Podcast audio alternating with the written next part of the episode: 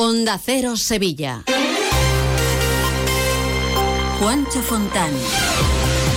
El posible cobro de una entrada para visitar la Plaza de España sigue generando debate. Desde la Junta apuestan por buscar fórmulas de financiación para conservar los monumentos, mientras que desde el Gobierno Central niegan que el alcalde se haya puesto en contacto con ellos para explicarles la propuesta. Por otro lado, en el tiempo de deportes les contaremos otro capítulo para la historia del fútbol femenino, la victoria de las campeonas del mundo ante Francia en el Estadio de la Cartuja para ganar la Liga de las Naciones. Onda Cero Sevilla. Noticias. Sevilla, buenos días. Seguimos un día más con el debate sobre la propuesta del alcalde de Sevilla de cobrar una entrada a los turistas por visitar la Plaza de España. Desde la Junta, el consejero de Turismo apuesta por buscar fórmulas de financiación que ayuden a conservar monumentos como plantea el propio alcalde. Mientras desde el Gobierno Central, la vicepresidenta primera y ministra de Hacienda, María Jesús Montero, ha negado que el alcalde se haya puesto en contacto con ellos para trasladarles su propuesta. Montero defiende que este espacio siga siendo público.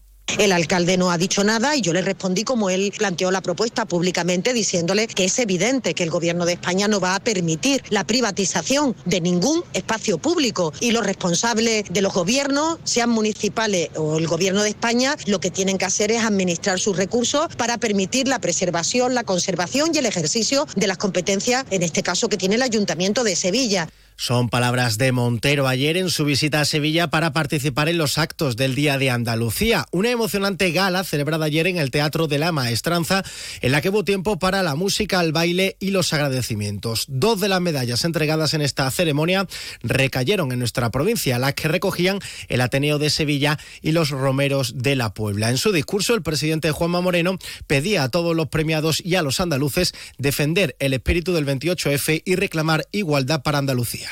Os convoco a exigir el mismo trato para Andalucía que para los demás desde la fraternidad y la solidaridad con todos y cada uno de los territorios de este gran país que es España. Os convoco a defender la igualdad entre españoles sin privilegios para nadie. Ese es el andalucismo en el que yo creo.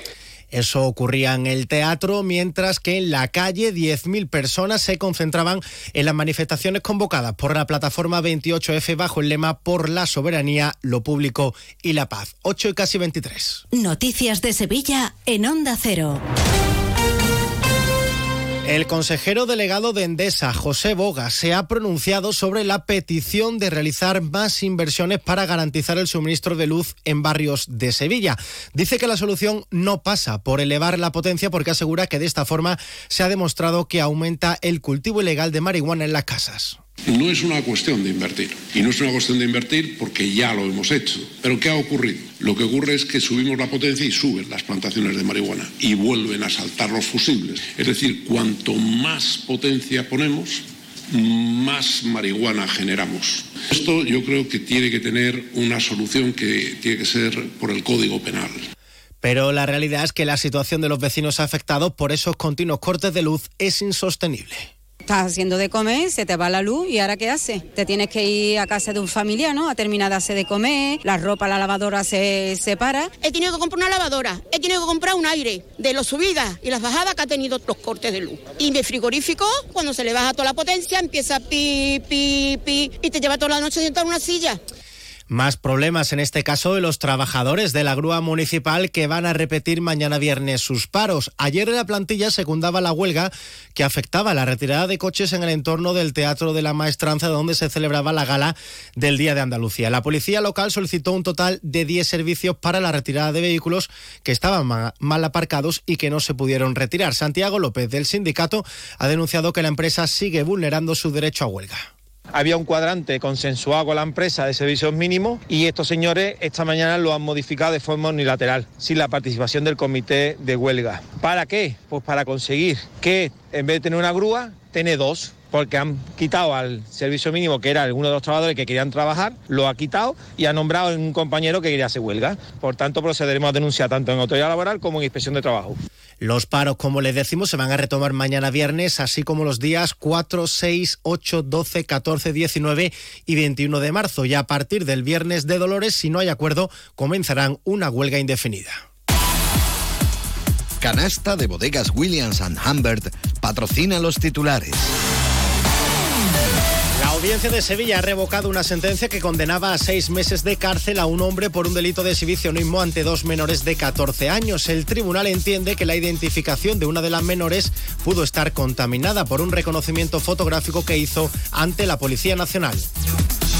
Nueva caída de un árbol en Sevilla. Esta vez ha ocurrido en la calle Pajes del Corro, donde el ejemplar caía sobre la fachada de una casa sin que afortunadamente haya causado daños a personas. La Diputación de Sevilla celebra hoy pleno ordinario donde se va a abordar el Plan Provincial de Cohesión Social e Igualdad, la financiación de los centros de mayores, el conflicto del campo o la jornada del 8 de marzo, Día de la Mujer. Y el Ayuntamiento de Sevilla y la Asociación de Empresas Turísticas han firmado un convenio de colaboración para potenciar la competitividad de los servicios del sector. Luis, comemos en un asiático que a mí me encanta. Uy, que va, que me miran sospechosamente. Y un hindú, que yo llevo tiempo antojado. Es que a mí eso me sienta muy malamente. Mira, pues vamos a ir a uno de aquí de toda la vida que nos pone nuestra copita de canasta. A ver, empezar por ahí, con canasta donde tú quieras. En eso siempre estamos de acuerdo. Canasta. No, ni nada. Disfruta con un consumo responsable. En Volvo Turismos La Raza nos hemos adelantado. Hemos matriculado más de 40 vehículos para ti y los hemos dejado a kilómetro cero para que no te quedes sin estrenarlos. Sí, 40 de entrega inmediata y a un precio único. Y es que el futuro pertenece siempre a los que van por delante. No te quedes atrás. Empieza de cero. Volvo Turismos La Raza. Te esperamos en Carretera Su Eminencia 24, Sevilla. Embriocenter patrocina la buena noticia del día. El Consorcio de Transportes de Sevilla ha registrado el mejor año de su historia con 37 millones de viajeros, superando en 8 millones y medio las cifras previas a la pandemia. Los autobuses interurbanos han superado por primera vez los 12 millones de viajes, mientras que un crecimiento mayor ha experimentado el uso de la tarjeta en los autobuses urbanos integrados en el consorcio, que aportó 12,2 millones de viajes. Por su parte, el Metro de Sevilla incorporó 12,6 millones de desplazamientos con la tarjeta del consorcio.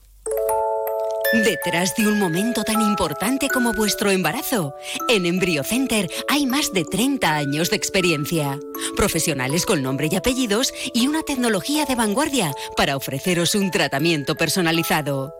EmbryoCenter, desde 1985, expertos en reproducción asistida. Conócenos en embryocenter.es o visítanos en Avenida de Cádiz 27 y 29, Sevilla. En este momento conectamos con nuestros compañeros para conocer las últimas noticias del deporte con Grupo Avisa, concesionario oficial Volkswagen, Audi, Seat y Skoda. Una futbolista sevillana ha conseguido un nuevo título internacional. Carlos Hidalgo, buenos días. Buenos días, es Olga Carmona, jugadora del Real Madrid, sevillana, que anoche se proclamó con la selección española campeona de la Liga de Naciones, venciendo 2-0 a Francia, con asistencia de Olga en el primer tanto que firmó Aitana Bonmatí. El segundo fue obra de Mariona y España se alzaba con su segundo título en un estadio de la Cartuja que batió el récord de asistencia en un partido femenino de la selección con más de 32.500 aficionados. En el fútbol masculino destaca la noticia de la denuncia que hizo el Sevilla por los vídeos de Real Madrid y Televisión en los que atacaban a los árbitros del partido de la semana pasada en el Bernabéu, que ha sido desestimada por el Comité de Disciplina porque el club nervionense no especificó qué artículo del código infringió el Real Madrid. Muy buenas. Si quieres estar de absoluta y rigurosa moda como el tío Soria, te voy a decir dos cosas. Uno, mis amigos de Avisa tienen cochazos gordos nuevos y de ocasión, de Volkswagen, Audi, SEA y Skoda, que no se puede aguantar. Dos, y si ya tienes coches de estas marcas en sus talleres, te lo van a dejar en homologación máxima always. Ojo, chiquillo, qué cosa más grande. Grupo Avisa en Sevilla. Quien pueda, que empate. Onda Cero Sevilla. Noticias. En cuanto al tiempo, hoy vamos a tener cielos poco nubosos y temperaturas mínimas con pocos cambios. Las máximas suben algo y hoy llegaremos a los 18 grados en Carmona y en Lebrija, 19 en Dos Hermanas y 22 en Sevilla, donde hasta ahora tenemos 7 grados. Más noticias de Sevilla Provincia vuelven a partir de las 12 y 20 a más de uno con Chema García y Susana Valdés. Mientras les dejamos informados en la mejor compañía, la de Carlos Alsina, aquí en Onda Cero. Muy buenos días. Más de uno. Onda Cero Sevilla.